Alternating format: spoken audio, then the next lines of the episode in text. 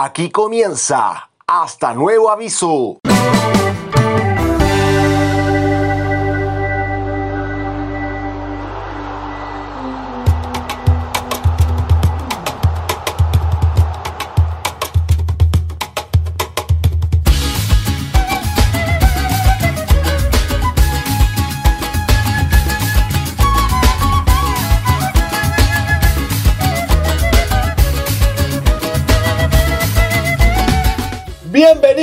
Y bienvenidos a un nuevo capítulo de Hasta Nuevo Aviso. Ahora en las plataformas que nos conocen como siempre, en Spotify, en tu plataforma favorita y también integrando la radio del Centro Cultural Manuel Rojas desde la semana pasada.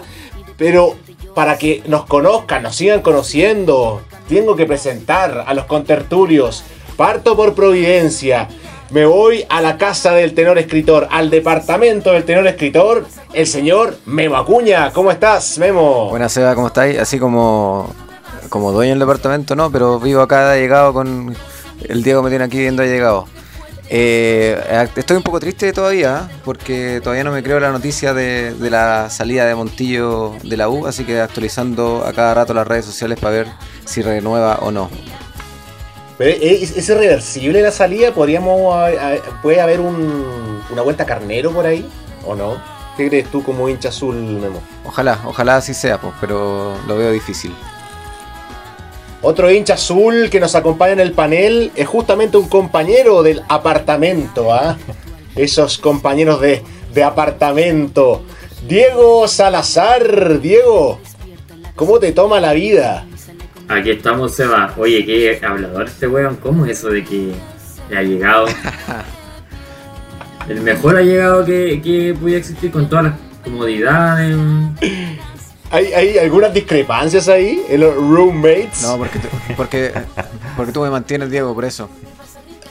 ¿Cómo estás, Diego? ¿Cómo te va? ¿Cómo te ha ido esta semana? Todo bien, todo bien, pero tú sabes que tengo, tengo cosas que hacer, entonces... En capilla, en capilla. Así, así, Oye, pero... así como ven el, el, compromiso de algunos contertulios con el programa, ¿eh? ya lo pueden, los pueden ir conociendo. Oye, pero lo bueno sí que, que, que parece que el, el, último salió bien, parece que se grabó bien el audio y todo, que era una de las cosas que a mí me tenía bien, bien afectado. Una de las preocupaciones del, sí. del, del, del tenor de Providencia y otro tenor que es de las Españas, o sea, de la península ibérica desde Pamplona con amor. Cristian Soto, Cristian, ¿cómo estás? Estoy un poquito preocupado, maestro. Estoy de, después de hoy día en la mañana cuando me levanté vi esta noticia de Nico Castillo que, que el hombre parece que tenían que operarlo ahí. Puta, me dejó un poquito tenso, weón. Me dejó. Sí, compartimos la, la preocupación. La promesa nunca fue ya. Oye. Es, es, complejo, es complejo lo del Nico. ¿eh? Yo lo personal sí, sí me, me toca, me toca la, la fibra. Pero bueno, es, es algo o sea, que, ahí, que, bueno se esperaba. Que me toca la fibra. Yo, yo creo que Nico. Yo, yo, yo noto algo de ironía no, en sus maestro, palabras. Yo creo que Nico Castillo señor. era el 9 que necesitábamos Maestro. para la selección, pero el pobrecito lamentablemente le vino ahí la, la, la trombosis, bueno, y eso fue, ¿no es cierto? Oh, sí. Sí, sí, estuvo a punto de, de irse cortina el, el, goleador de la precordillera, el, Slatan de la precordillera.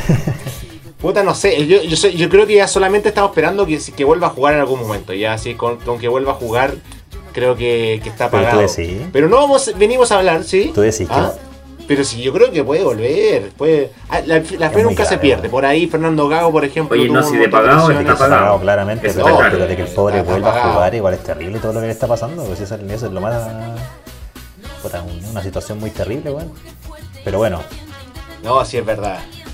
Es, es compleja, es compleja la situación, pero por eso, yo creo que ya con que vuelva a jugar, eh, ya, ya sería lo mejor. Ya, incluso también ni siquiera vuelve en el América, tendrá que volver eh, a Chile, quién sabe.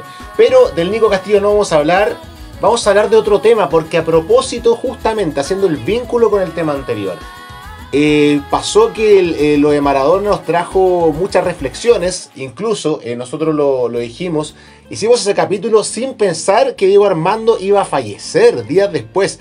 Qué increíble, no quisimos ser Jetta, ¿ah? por lo demás, o sea, no fuimos Mufa ni Jetta. eh, la salud de Diego Armando está bastante deteriorada.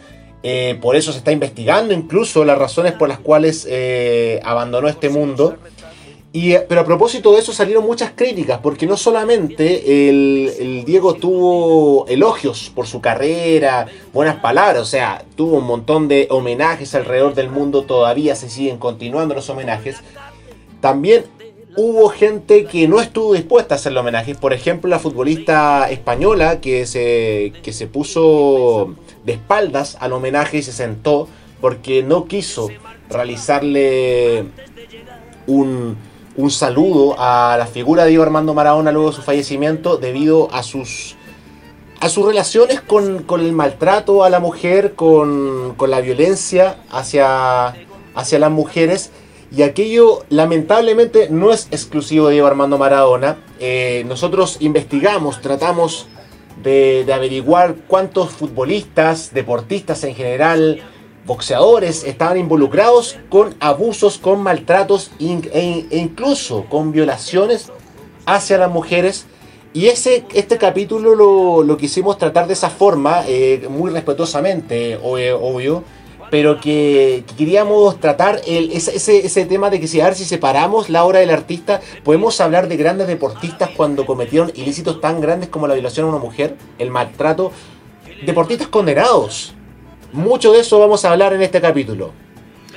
Eh, sí, porque estuvimos investigando esta semana algunos casos de, ídolos deportivos que son muy, pero muy cuestionados por lo que hicieron fuera de la cancha o fuera del ring, como en este caso, porque voy a hablar eh, a continuación de Carlos Monzón. Es ex boxeador argentino que tiene un, un récord tremendo de, de, de 100 peleas, haber ganado 87, 59 de ellas por nocaut y tiene solamente tres derrotas en su, en su trayectoria, en su carrera deportiva, nueve empates y una pelea que terminó sin decisión. Y, y me y llama la atención porque, bueno, aparte de la serie de Netflix que está desde el año pasado eh, disponible para, para poder conocer su historia, eh, este boxeador es considerado por muchos especialistas argentinos y por muchos especialistas del boxeo mundial como uno de los, de los mejores del, de la historia. De hecho, en alguna eh, en algunos sitios web está está ubicado en el puesto 7 o en el puesto 9, pero está siempre dentro de los 10 en, en libra por libra de todos los tiempos. Eh, fue campeón mundial de la categoría mediano a fines de, de los 70 y retuvo a, fines del año 70 y retuvo el, el título eh, de manera invicta, ganando eh, las 14 defensas que tuvo y lo, lo mantuvo hasta 1977, que fue el año en que, en que se retiró. Pero, ¿qué pasó con, con Monzón, con este gran boxeador en la historia santafesino de, de Argentina? Que el 14 de febrero del 88 eh, venía de, un carrete, venía de una fiesta, estaba, estaba en estado de ebriedad, obviamente, probablemente drogado, eso no, no lo sé. Pero eh, cometió un femicidio contra su ex pareja eh, Alicia Muñiz. Eh, hecho que fue juzgado por y fue condenado a 11 años de, de prisión por homicidio simple, dado que en ese entonces no existía el tratamiento especial para este tipo de delito y para tipificarlo como femicidio. Eh, y falleció en 1995 posteriormente en un accidente automovilístico en una salida transitoria que tenía que había obtenido en el marco de su de su condena eh, porque tenía estas salidas estaba realizando clases estaba trabajando eh, entonces tenía permiso para salir trabajaba formando nuevos boxeadores en Santa Fe y en uno de esos episodios en estas salidas transitorias murió en un accidente automovilístico eh, Monzón había, ah, eh, había comenzado una relación en 1981 con Alicia Muñiz, eh, modelo, vedette y actriz uruguaya con quien tuvo un hijo. Y como les comentaba en una discusión, eh, luego de, volver de una fiesta, la golpeó, la golpeó fuertemente y finalmente la lanzó desde el balcón de la casa que, ocupaban ambos en, en Mar del Plata. Eh, el- y este boxeador fue, fue juzgado y declarado culpable y, y solamente tuvo 11 años de, de prisión por homicidio simple. Eh, y el caso fue, fue paradig- paradigmático, como bien les comentaba recién, porque puso en, en consideración a la opinión pública el tema de la, violencia machista y, del femicidio, en tiempos que no existía en Argentina al menos eh, tipificado como tal este crimen. Eh, en Santa Fe incluso hay una estatua en homenaje a, Monzón. Y ha sido bien cuestionada porque ha tenido varias intervenciones esta estatua por, grupos feministas que quieren que saquen la estatua del, del lugar, pero pero claro, es muy probable y como ellas mismas señalan, eh, pueden destruir la, estatua todas las veces que quieran y al día siguiente va a tener una, porque el personaje Monzón eh, sigue siendo como, como fuerte en, Argentina y sobre todo en Santa Fe, en su, en su ciudad. Eh, como uno de los mayores ídolos del deporte argentino y sobre todo en el boxeo. Yo creo que es súper paradigmático el caso de, de Carlos Monzón. Yo creo que incluso en la antesala de Diego Armando Maradona, eh, es sin lugar a dudas el primer ídolo argentino que, sea, popular de esa perspectiva, porque también existía el tema de Guillermo Vilas en un deporte como el tenis, que, es eh, diametralmente opuesto incluso al boxeo. el tenis muy reconocido, ya lo hemos hablado en otros programas, como más de la, oligarquía, más de, que especialmente en esa época, o sea, ahora ya ha trascendido, podemos ver eh, canchas de tenis en, en diferentes espacios de nuestro país y del mundo, pero en ese momento era muy de, los oligarcas. Y Carlos Monzón del boxeo eh, era el más grande, como lo decían más de, más de algún hincha argentino. Y el haber cometido este acto fue la, primera vez que se, puso un contrapunto, creo, creo yo, o sea, la primera una de las primeras veces de, de una idolatría tan grande se, se contrapone con un hecho tan deleznable como es un femicidio y que incluso ni siquiera tuvo la condena que, merecía de esa perspectiva.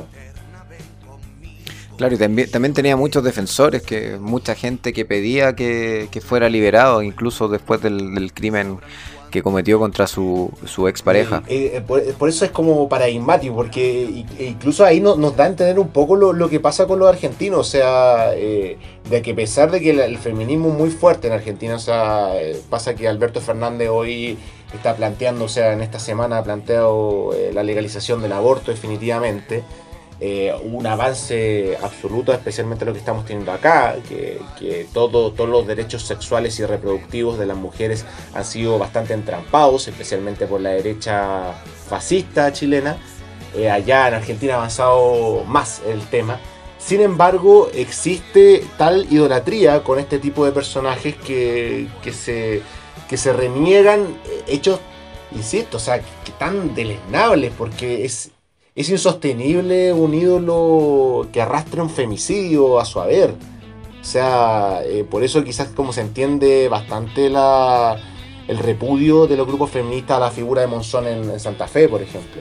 Claro, ese es un tema curioso en Argentina sobre todo, porque sabemos que si Argentina no es el país de, Latinoamérica que, más resalta por la cantidad de ídolos que tiene, eh, el segundo, el primero. No se me ocurre otro país que esté al nivel de eso. Puede ser Brasil, pero, pero Brasil no sé si es tan reconocido por, por alabar tanto su ídolo. De hecho, es, una cuestión que, que, roza, roza un poquito lo, lo, visceral y cuando se convierte en visceral yo creo que deja de ser racional directamente y cuando, se, cuando deja de ser racional apela a otro tipo de cosas que, muchas veces se olvidan y ahí es cuando ocurre este tipo de, de, sucesos y fenómenos que son bastante curiosos, que, que Monzón obviamente puede ser el tipo más, más importante a lo mejor o más destacable a nivel deportivo, pero pero entra nuevamente la gran pregunta que tenemos que ver cómo la resolvemos, porque yo creo que generalmente y siempre se lanza la pregunta, pero nunca se responde. Nunca se responde si, si tenemos que separar o no la obra del genio,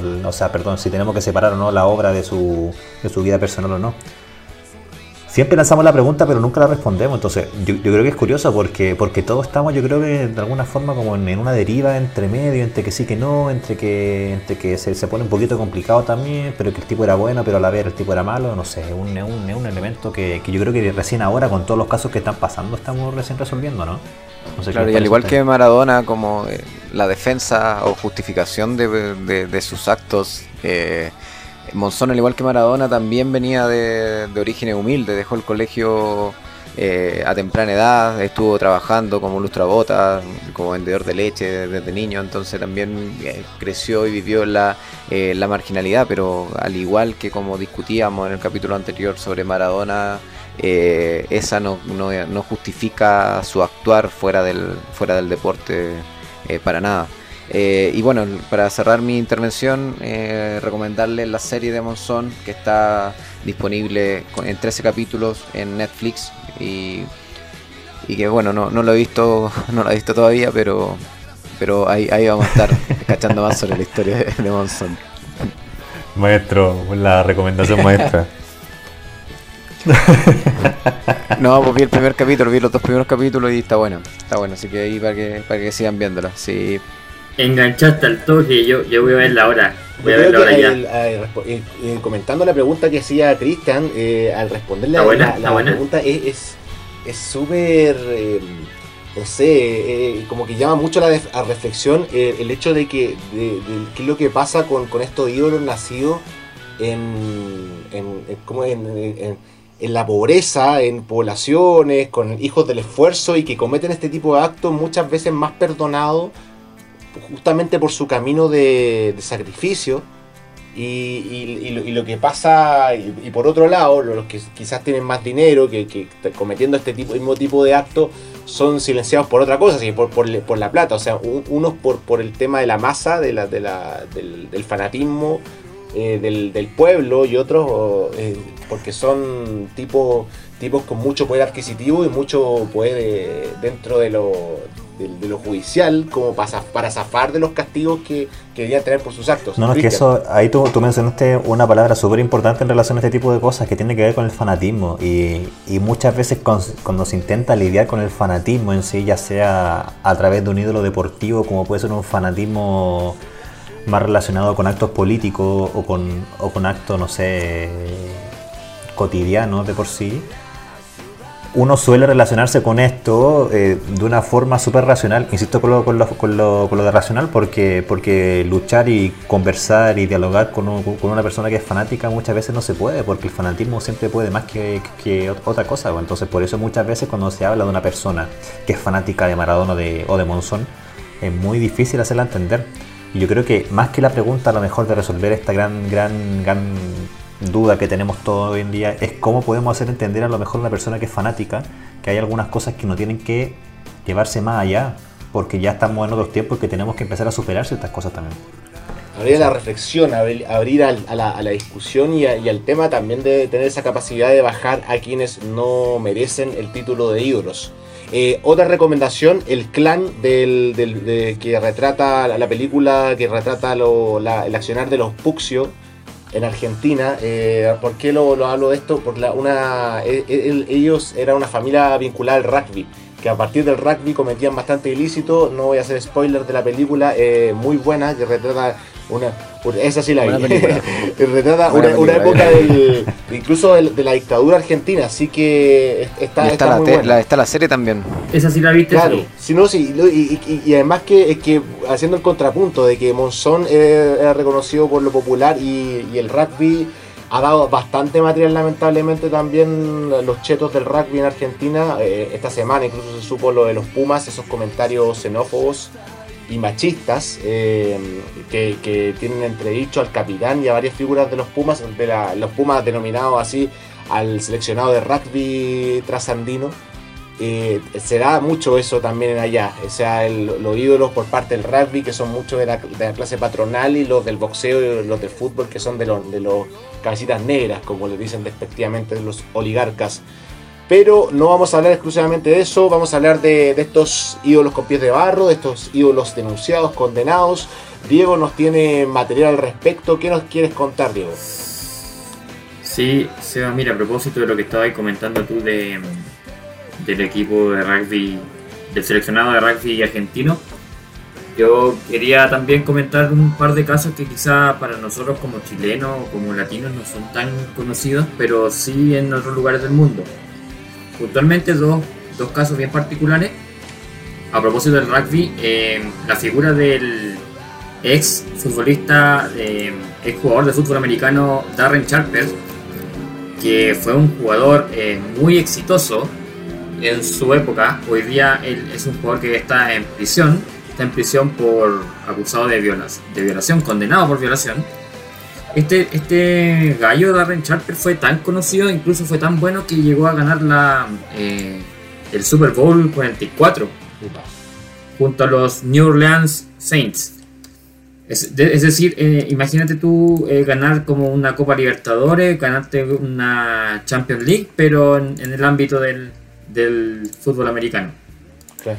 Y este gallo al final, como ustedes comentaban, utilizó finalmente su influencia, su poder, su, su dinero para comenzar a llevar a chiquillas, a jóvenes eh, a, a distintas fiestas. Y en las fiestas finalmente lo que él hacía era alcoholizarlas, drogarlas y terminaba violándolas. O sea, tuvo muchas acusaciones de violación y abuso sexual donde las mujeres decían que despertaban con los genitales masculinos de este gallo en- encima o despertaban sin, sin ropa interior o, con dolores, etcétera, etcétera. Eh, finalmente, eh, Darren Sharper tuvo, eh, fue condenado por 20 años de prisión, porque fueron tantas las condenas que se le sumaron, porque era un grupo, de- al final termina siendo como un- una suerte como de operación entre varias personas donde tenía a sus cómplices y fueron varias las víctimas por las que salió juzgado. Eh, y a propósito también de lo que habíamos conversado de si se puede separar o no también la figura, eh, la obra del artista, también se dio la discusión en el año 2015. eh, la figura de Darren Sharper fue retirado del Salón de la Fama de, de Atletismo William y Mary, que es donde él estudió, donde hizo finalmente como el college. Eh, y se dio este debate, po, es que efectivamente había que separar la obra del artista o, lo que había realizado la vida personal del, del jugador eh, con sus logros deportivos. Y claro, también existía, eh, existían varias personas, entre ellos uno de los escritores del Sport Illustrated, Peter King, quien en este como comité de votación del Salón de la Fama, él eh, alegaba que no, pues que, que no se puede tomar en cuenta los problemas fuera del campo. Y obviamente ahí eh, se abre como el debate nuevamente por, porque, claro, es decir, eh, muy bueno habrá sido el, amigo, pero hay crímenes de por medio y, y, y son señales, son señales que uno entrega al resto, porque como el tratamiento que uno tiene con este tipo de personas o qué tan qué tan blando es uno en la condena, porque finalmente mantener a una personas en un salón de la fama donde es un homenaje constante, donde se reconoce, donde la gente lo ve, que está abierto al público, eso obviamente que es eh, genera genera eh, un conflicto. Y además también quería comentar otro caso que es otro, otra persona que fue de, bueno, de un deporte un poquito menos conocido para nosotros, el cricket, esta suerte como de béisbol. Eh, el jugador sudafricano Laurie Wilmot, eh, quien fuera un seleccionado del, del, de- del equipo sudafricano y una persona extremadamente famosa y conocida en esos tiempos, que con el paso de los años eh, se retiró del, del, del juego, se fue a vivir a la ciudad de Grahamstown y eh, el año, puntualmente el año 1999 ya comienza como un giro en su vida porque se separa, el año 99 se separa de su señora después de 25 años, tienen ahí un juicio, eh, pierde mucho de su patrimonio, su granja, un montón de bienes, y eh, con el tiempo él comenzó como a, a tener conductas bien raras, por lo que terminó el año 2000 siendo acusado por dos niñas de 13 años de violación. Esto fue un caso que obviamente conmocionó a, a la nación sudafricana eh, y también por lo mismo, o sea, en el fondo era como, como uno de estos ídolos, como una de estas personas intocables, llega a, a este punto y cómo finalmente reaccionamos frente a esto. Eh, este jugador eh, finalmente como que con su con sus influencias pudo extender este juicio y, apelar estuvo casi 3-4 años sin recibir una sentencia condenatoria hasta que finalmente el año 2000 si no me equivoco el año 2003 ya se reconoce como culpable de violación y se le dan la- una condena de 12 años de prisión la que obviamente el, no, lo, no fue efectiva porque alcanzó a suicidarse antes del año 2004 cuando tenía que entrar a la prisión, se suicida y en eso quedó el caso. Pasa, o sea, el, fútbol americano es como, bueno, es como el fútbol para nosotros, para el, fútbol real, ¿ah? eh, para mí el fútbol americano, perdón los fanáticos del fútbol americano de nuestros oyentes, pero no, claro, para mí exactamente. Existe ese deporte no me motiva mucho. De hecho, el, gran evento del Super Bowl no, no me mueve ni un pelo. Pero en esta. Oye, no, pero Seba, de hecho hay una asociación de, fútbol americano chilena también, ¿no es cierto, Memo? ¿Tú la, tú, la, tú la conoces un poquito mejor esa? Sí, hay una, pero no, no, entremos en detalle. Oye, a, propósito del fútbol americano, también está el caso de Aaron Hernández, que está también en la serie Netflix, también acusado de, homicidios y de otros delitos y que se suicidó. en la pero yo creo que lo, que nos cuenta Diego viene a demostrar que lamentablemente eh, es, transversal la cosa, o sea... Eh, lo que decíamos, hay, hay este tipo de, personajes que se sienten con tanto poder que son capaces de, incluso inventar fiestas en, las cuales abusan eh, sin ningún tapujo, o sea, sin ningún, no sé, alguna reflexión, por último, algo que, le haga pensar que están haciendo un, un acto atroz. Eh, y, incluso... Sí, ese, ese termina siendo como un modus operandi de, de varios como personajes conocidos, con poder. Eh, es muy... Es como muy usual que utilicen como esas herramientas de llevar a mujeres a las fiestas y drogarlas, etcétera. Y quizás, y quizás, obviamente nosotros no, no, no, no, sabemos, no estamos en la cabeza de estos gallos, pero quizás esta sensación como de intocables, esta sensación de, de ser personas que no, que no tienen dónde perder, que no tienen que perder, ¿cachai?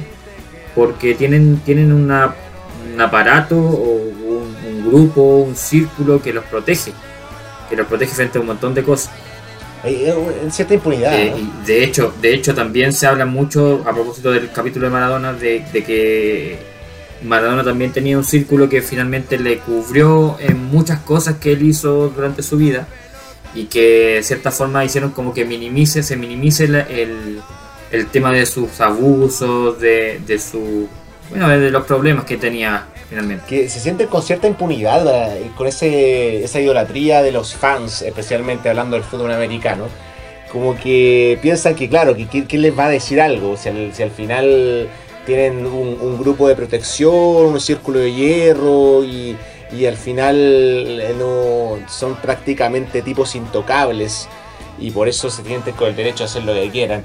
Creo que en ese sentido las redes sociales han, han, llegado a ayudar un poco por ese lado, como han desnudado ciertas falencias y no solamente ciertas falencias, sino definitivamente actos deleznables de este tipo de personas y han, han unido a, a, varios, a varias víctimas de, de estos abusos contra estos tipos y, en el sentido de que las redes sociales es muy difícil callarlas cuando son una caja de resonancia bastante fuerte. Pero aún así igual la, la gente tiene memoria a corto plazo, weón. Igual, igual cuando es un ídolo de por medio, yo creo que la gente siempre termina priorizando ciertas cosas que no, que no son del todo correctas. A ver si, si hablamos de, de cosas buenas, cosas malas y me acuerdo, por ejemplo, el caso, aquí me meto con los hinchas azules del, del caso del, del Johnny, pues, Johnny, Johnny que, que, se mandó más de alguna cagada, pero, pero Johnny ahí está jugando el weón. En Everton, obviamente, no está jugando en la U, pero, pero weón se ha mandado un montón de cagadas que muchas veces se las llevó peladas por, por ser un jugador de fútbol importante, pues, weón. ¿Y qué pasa con los hinchas azules? Ahí están, lo bancan al weón.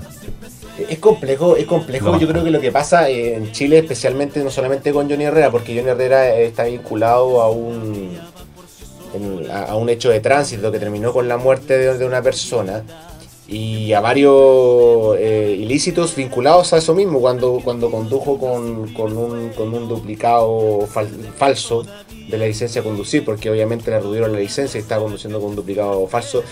Que le, Yo quiero escuchar a los hinchas azules aquí del, grupo SEDA. Quiero, quiero escuchar a los hinchas aquí, a los dos que tenemos aquí del grupo, a ver qué dicen sobre, sobre Johnny. los tire el agua ahí. que, en el, que en el caso de la muerte de Macarena Casasus también eh, se cuestiona el hecho de que más que un accidente también hay responsabilidad de Johnny por ir manejando a exceso de velocidad y bajo eh, y en estado de ebriedad, eh, derechamente. Entonces, también está, está, está lo que dices tú, Cristian, que probablemente si él no hubiese sido un futbolista reconocido, la historia hubiese sido otra. Sí, claramente ahí hay un uso, de influencia, un uso de poder. O sea, en cualquier otro lado del mundo, una persona sin plata eh, estaría preso. eso, eso es una cuestión que está clara, pero obviamente al hincha de la barra de la U, que finalmente es quien el que lo sigue, lo idolatra y le canta en todos los partidos y luego le cantaba, no, no va a entrar a analizar ese detalle ni lo va a discutir. O sea, son cosas que no. Que finalmente las pasan por alto, que es como lo que ocurre también con Maradona y con otros ídolos que han cometido yo creo que en Chile es eh, como hablar de ciudadanos de primera y segunda categoría, o sea, también incluso lo que pasa con, con Leo Valencia en Colo Colo, que es súper claro que acá pasó totalmente colado, o sea, lo, lo, han bancado, lo han bancado, lo han mantenido en el plantel. También, pues, eh, ocurrió en su momento y asumo en ese sentido eh, lo que pasó en Católica con Jason Vargas, que Jason Vargas también estuvo vinculado a maltrato. él salió del club, eso sí, él salió del club, fue desvinculado. Eh, ahora en este momento está en, la calera.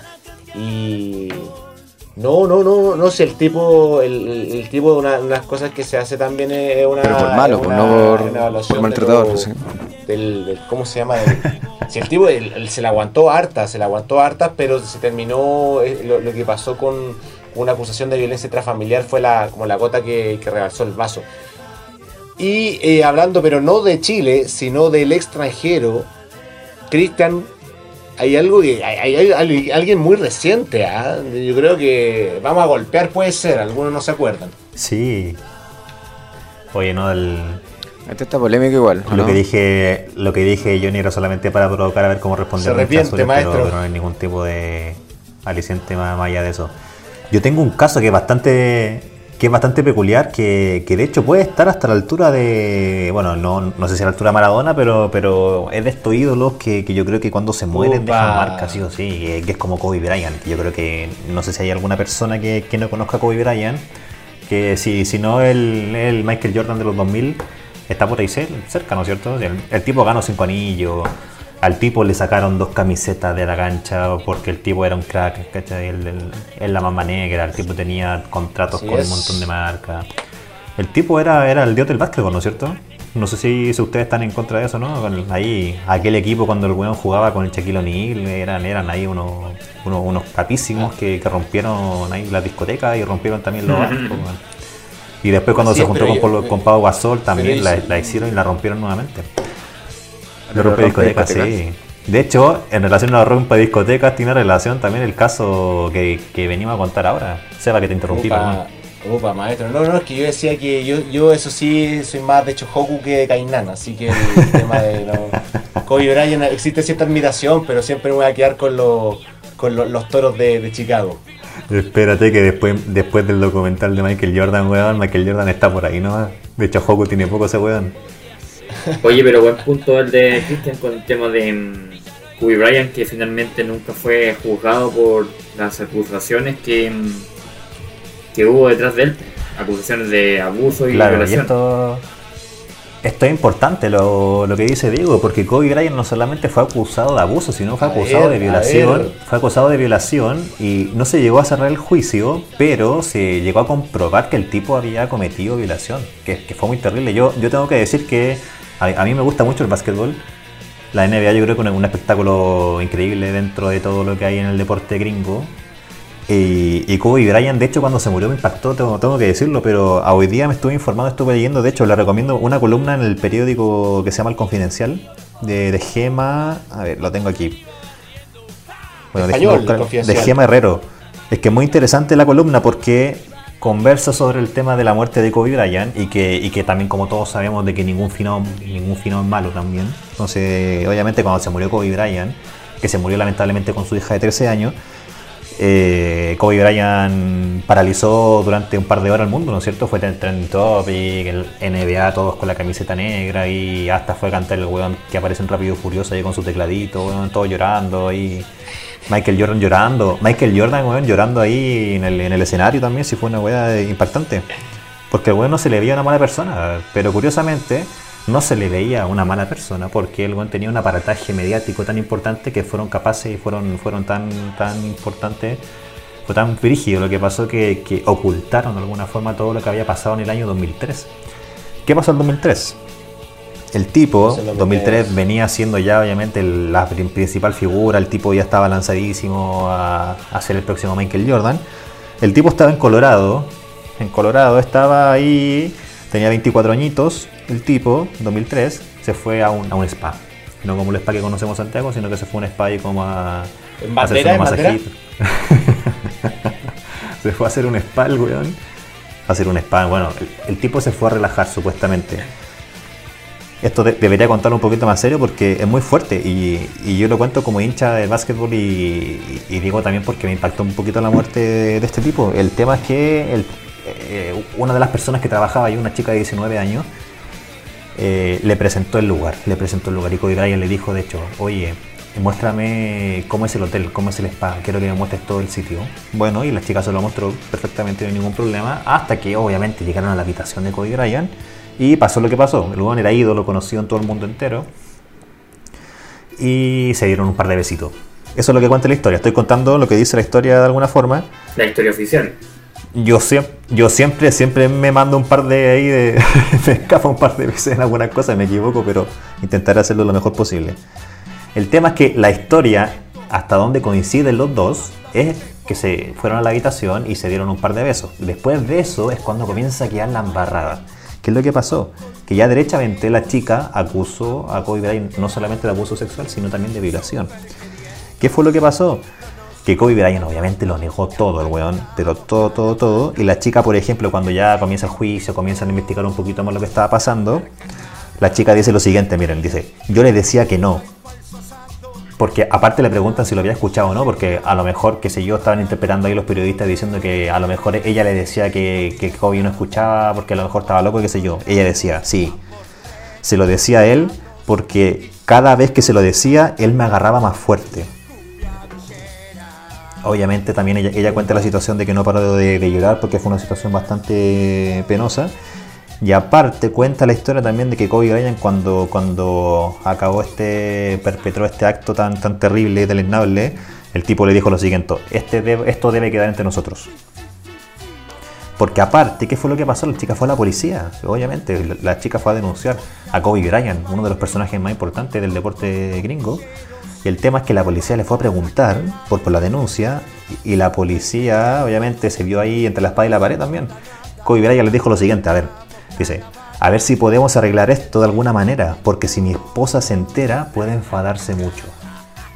¿Qué les parece? Uy, estaba más preocupado de, la, de lo que puede decir la señora que lo que hizo. ¿Qué fue lo terrible de todo esto? Es que después, obviamente, esto se empezó a hacer un poquito más conocido. Eh, Kobe Bryant se inventó una historia con su abogado, un rollo como, como Martincito Larraín, que weón se juntó con su aparataje ahí de abogados carísimo, inventaron una historia de que todo fue consensuado supuestamente. Y lo más terrible de todo esto, que siempre tiene que ver con este caso de, de abuso sexual y de violación, es que la chica, obviamente, que hizo la denuncia, fue atacada públicamente y fue hasta amenazada de muerte. Fue, fue, una, fue una cosa también bastante terrible de cómo también se expone de tal manera este tipo de figuras que hacen las denuncias, este tipo de personajes famosos, y que las terminan ahí acallando de una forma impensada. ¿ya? Y Kobe Bryant decía, de hecho, soy inocente, no obligué a hacer nada. ¿Qué fue lo que pasó? Es que hicieron una especie de peritaje y encontraron restos de Kobe Bryant, restos de semen en el cuerpo de la chica. Y cuando esto sucedió, ya Kobe Bryant no podía mantener la mentira. De ahí fue obviamente cuando co- consiguió consiguió la chica de alguna forma conseguir que el juicio fuese, fuese ya un poquito más concreto porque había, había pruebas de por medio, pero Kobe Bryant con todo su aparataje mediático fue capaz obviamente de, de atacar a la chica, de decir que la chica era una falsa, una mentira, que quería el dinero de Kobe Bryant, que es lo que pasaba siempre. Y aparte decía, aparte no era tan guapa para que yo hiciera eso. ¿Ya? De hecho, y lo más terrible es que cuando toda esta cuestión se soluciona de alguna forma y Kobe Bryant comienza a asumir, lo más terrible dice que yo soy inocente nuevamente antes de asumir, no lo obligué a nada. Dice lo siguiente, que es lo más chistoso, el único error que admito fue haber sido infiel. Imagínense, el tipo no admitía el abuso sexual ni la violación, sino solo admitió que había sido infiel. Oye, anda por ahí con un con Tito Fernández. Y lo más terrible es, como les dije, que, que como comenzaron a jugar los, los periodistas y todos los abogados entre medio, comenzaron a sacar los trapitos al sol de la chica, que, el- que la chica había estado con estrés hace, hace un tiempo atrás, que había estado in- internada en una clínica psiquiátrica, qué sé yo, etcétera. Y después dice lo siguiente, después de que, de que ya se descubrió todo, de que le encontraron restos humanos de Kobe Bryant en la chica, dice lo siguiente, primero quiero disculparme con la chica envuelta en el incidente por mi comportamiento y por las consecuencias que él sufrió durante el año pasado. ¿Qué es lo que pasó? Asumieron, llegaron a un trato oculto ahí, no público. Creo que se dice que le pagó alrededor de como 2.5 millones de dólares a la chica para que ya, ya por lo menos sacara la denuncia. Y se acabó. Se acabó. Esto fue el 2003, ahí entre medio de todo eso. Eh, ¿Qué fue lo que pasó con Kobe Bryant? Kobe Bryant en ese tiempo, no sé si se acuerdan que jugaba con el número 8. Jugaba con el número 8. Aparte de eso, aparte de que el tipo, después de todo este suceso, cuando el tipo ya llegó como un acuerdo eh, más o menos privado con la chica, el tipo se cambió de dorsal. De- del 8 pasó al 24. Y una de las razones que cuentan por cuál se cambió el 24 fue como para hacer este lavado de imagen y para hacer este cambio de vida supuestamente. De hecho, él, después de esta huevada, el tipo se asumió como la de, de Black Mamba. Y entre medio, el tipo perdió auspiciadores de Nike, perdió Nutella, un montón de auspiciadores que le decían, ¿cachai? Que, obviamente estaba metido en problemas, entonces lo sacaron de por medio. ¿Cuál fue el tema? Que el tipo se confirma, se confirma que fue violación. Y eso fue lo más terrible. Y aparte todo, cómo, cómo se desenvolvió todo lo que sucedió después con la chica fue terrible, fue terrible. Ustedes pueden leer estas columnas, pueden buscar después y, de verdad que Kobe Bryant se comportó como un verdadero hijo de puta, weón. ¿Qué fue lo que pasó cuando se murió el tipo? Que, como dice el dicho, ningún finado es malo. Y ahí está Kobe Bryant con una violación que se la llevó pelada, pagó algo de su fortuna, muy poquito para él, pero se la llevó pelada. Y el tipo se hizo aparte un cambio de número que fue como el lavado de imagen que ya todos conocen. ¿Qué les parece la historia? Oye, increíble, ¿ah? Increíble. Yo creo que muy pocas personas pensamos que podía ocurrir eso con, un tipo como Brian, ¿ah? que, que se mostraba como intachable, como prácticamente no haya cometido ningún error y, y que no solamente cometió un error, sino cometió un delito. Es que un delito. Yo creo que hay que ser súper Ojo, claro. ojo De hecho, con como para- de, ojo con lo que nosotros Diego. consideramos como intachable, ojo con lo que nosotros vemos de cámaras por fuera, porque no Sí. tenemos nosotros idea de qué es lo que ocurre finalmente en el ámbito más, más privado de, de estas figuras. Claro. No, y de hecho, Cara vemos con eso no sabemos. Este caso se olvidó, se olvidó, como, como llegaron a un acuerdo privado, se olvidó, se hizo este- esta especie de lavado de imagen, Nike le quitó el contrato, después lo volvió a meter en el contrato para toda la vida. ¿Y qué fue lo que pasó? Que cuando se murió Kobe Bryant este año, a principios de este año, el tipo, hubo una periodista del, Washington Post que se llamaba Felicia Somers, que la chica, a un par de horas de haber muerto Kobe Bryant y, darse cuenta que, ya comenzaban una, ahí los fanáticos a, publicar su imagen en Instagram, la chica retuiteó un reportaje que se hizo sobre el abuso sexual de Kobe Bryant. ¿Qué pasó con la chica? A la periodista Upa, la censuraron, obviamente. El Washington Post no la echaron, pero la censuraron y recibió millones y millones de amenazas de muerte, le querían pegar, Sí. la funaron por todas partes. Qué terrible, viejo. Y el Washington Post no la, no la despidió por el sindicato que había de periodistas en el Washington, solamente por eso, no la despidió, pero sí la censuraron y le, le hicieron eliminar el tweet que hizo con este retuiteo de la noticia del abuso sexual de Bryant. ¿Qué les parece? Creo que lo que está pasando un poco ahora con Maradona, ¿eh? que hay ciertas discrepancias y, por ejemplo, esta misma chica que comentaba al principio del capítulo que se opuso a participar del homenaje a Diego Armando Maradona, eh, recibió amenazas de muerte, está fuertemente cuestionada simplemente por mostrar su opinión y por estar eh, en desacuerdo con, con felicitar, con recordar amablemente o amorosamente a un tipo que sí fue involucrado por eh, con, con mucha, muchos actos violentos contra las mujeres, muchas agresiones.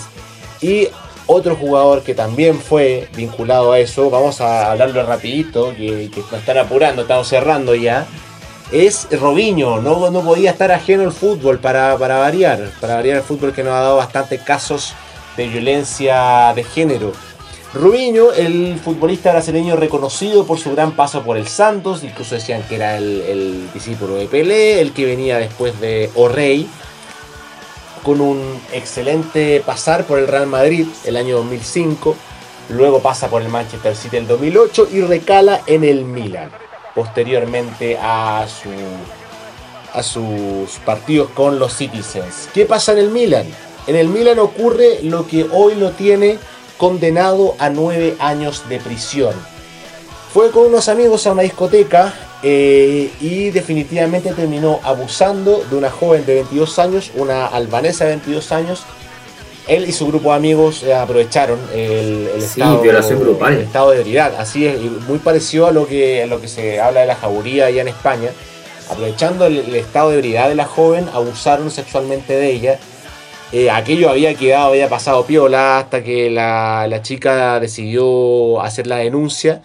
Y el 2000 2017 le cayó la sentencia a mm, Robinho, o sea, cuatro años después, el 2003 había ocurrido esto, cuatro años después la sentencia de nueve años de prisión y una indemnización de 60.000 euros.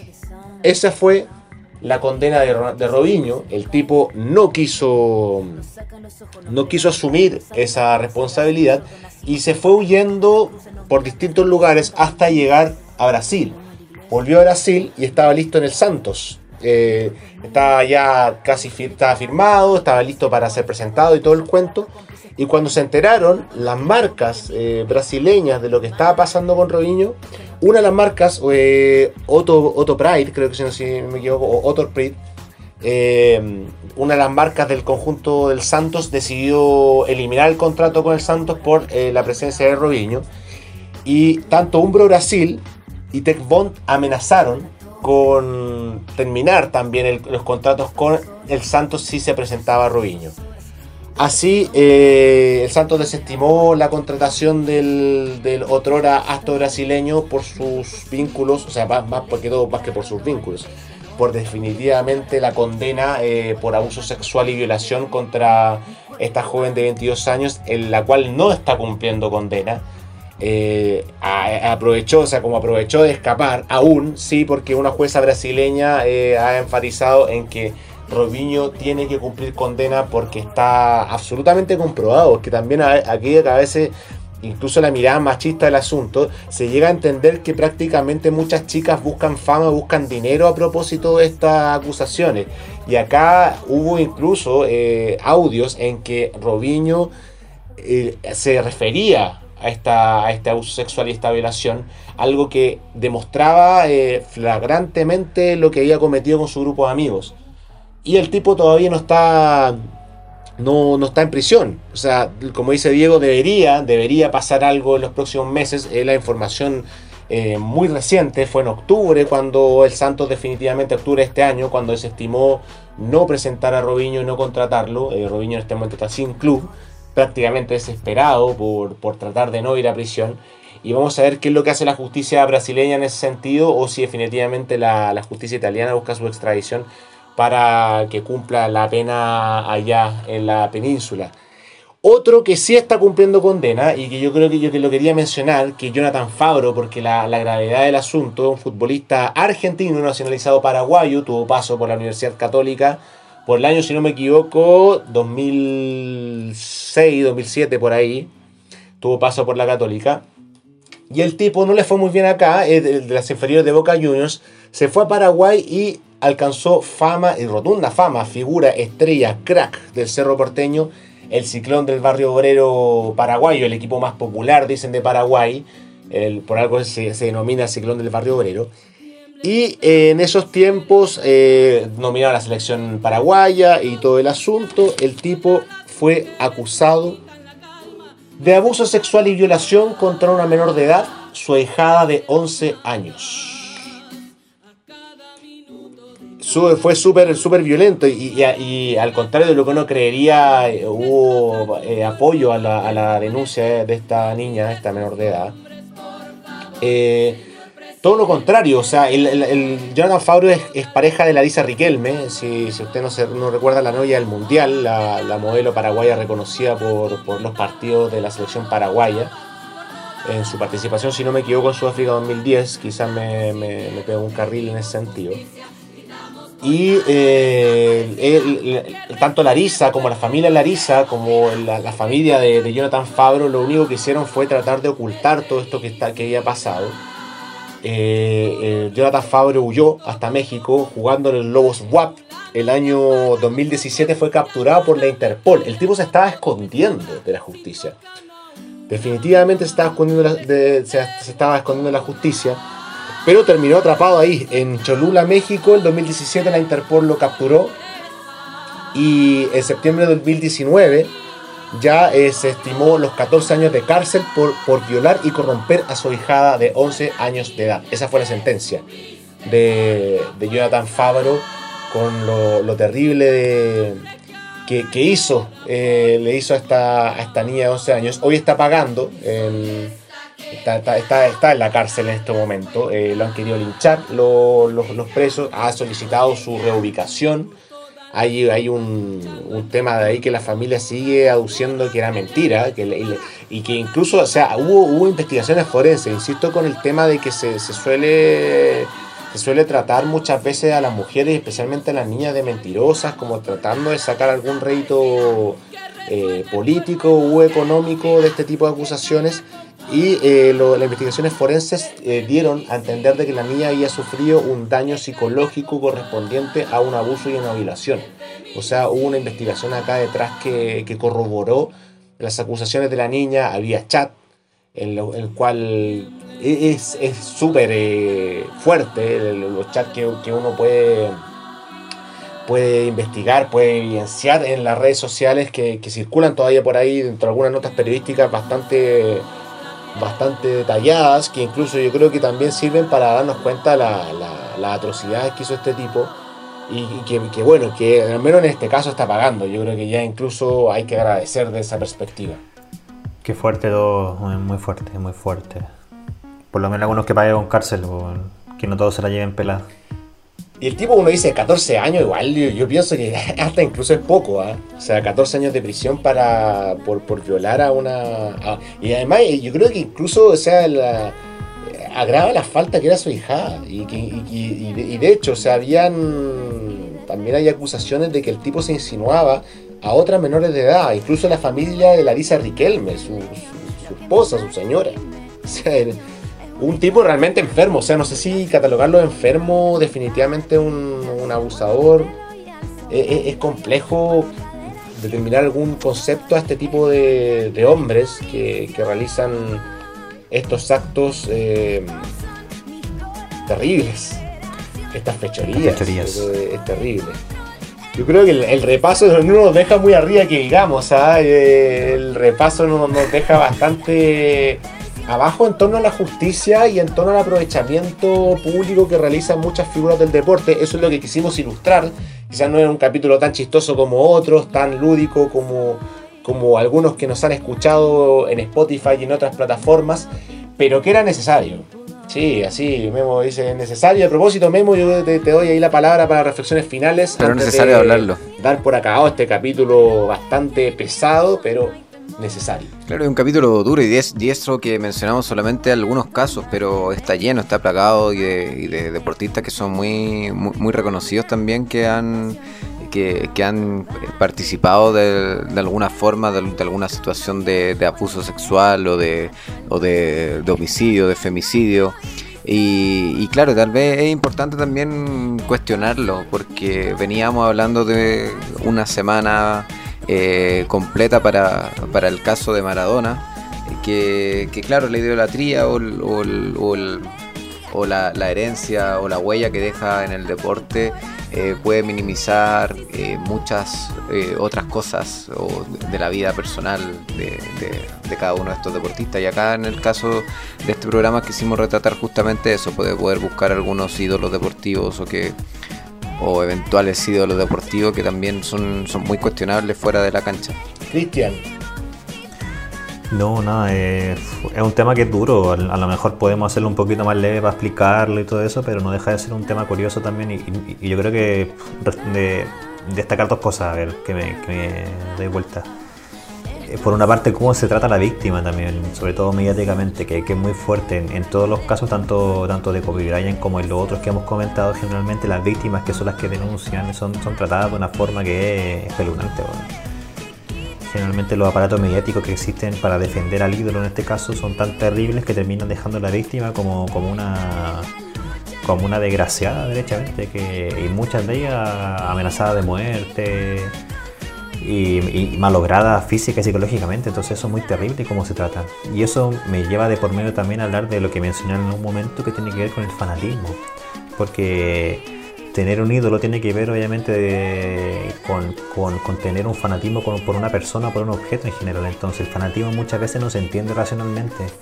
Entonces yo creo que es muy interesante analizar a lo mejor hasta en un próximo capítulo cómo cómo se puede lidiar con este fanatismo para que muchas veces a lo mejor no sobrepase ciertos límites morales que tenemos nosotros en nuestro día a día. Porque el fanatismo es yo creo que es lo que nos lleva ahí a, generar ciertos sucesos. Y la víctima, y la víctima sobre todo tiene todo en contra eh, porque la otra persona es, famosa justamente mucho más. Yo creo que me quedo con esa reflexión de Cristian, el, hecho de siempre respetar a las víctimas. En este programa tratamos de ser súper eh, precisos con la información, todo lo que, lo que hemos vertido en este programa, responsabilidad de cada uno, pero también ha sido investigado, ha sido corroborado, eh, tenemos fuentes fiables para hablar de este tipo de temas, no son acusaciones ni palabras al voleo. Y me quedo con eso, me quedo con, el tema de que hay, que hay que ocuparse más de las víctimas. Eh, tal vez el fanatismo nos ciega un poco, eh, o nos ciega bastante en algunos casos, y hay que, hay que tomar protagonismo respecto a las verdaderas personas que sufren este tipo de abusos y no esto, estos ídolos que terminan siendo de pies de barro, que, pueden ser excelentes deportistas, que pueden tener eh, grandes gestas a su haber pero que eso no les da el derecho de, hacer lo que se les antoje con, la vida de otras personas. Eh, especialmente abusando, violando, em, violentando de diferentes maneras a incluso a menores de edad, como, es el, como fue el caso que mencioné de Jonathan Fabro. Agradecemos a las auditoras, a los auditores. Esperemos que la próxima oportunidad tratemos un tema un poco más dicharachero. Esta ocasión nos dio para harto análisis, harta, harta cabeza, harto dato, harto, harto también reflexiona. ¿ah? Los invitamos también a, comentar el capítulo. Estamos en Instagram, hasta nuevo aviso, hasta nuevo aviso, perdón, hasta nuevo aviso oficial. nos pueden escuchar en Spotify, nuestra nueva casa radial, el Centro Cultural Manuel Rojas, que nos recibió ya desde la semana pasada. Esperemos seguir sorprendiendo a todos. Memo. En este, en este recuento de fin de año les pedimos a la gente que cuando eh, suban sus historias con lo más escuchado de Spotify, aparezca también nuestro podcast, que nos etiqueten ahí y le mandamos un saludito la otra semana. Eso, eso, eso. Queremos el saludo a la gente. Eh, ha sido un placer, muchachos, como siempre. Vamos a estar también recibiendo sus sugerencias para los próximos capítulos. Nos vemos. Hasta nuevo aviso. Chau, chau, chau. You.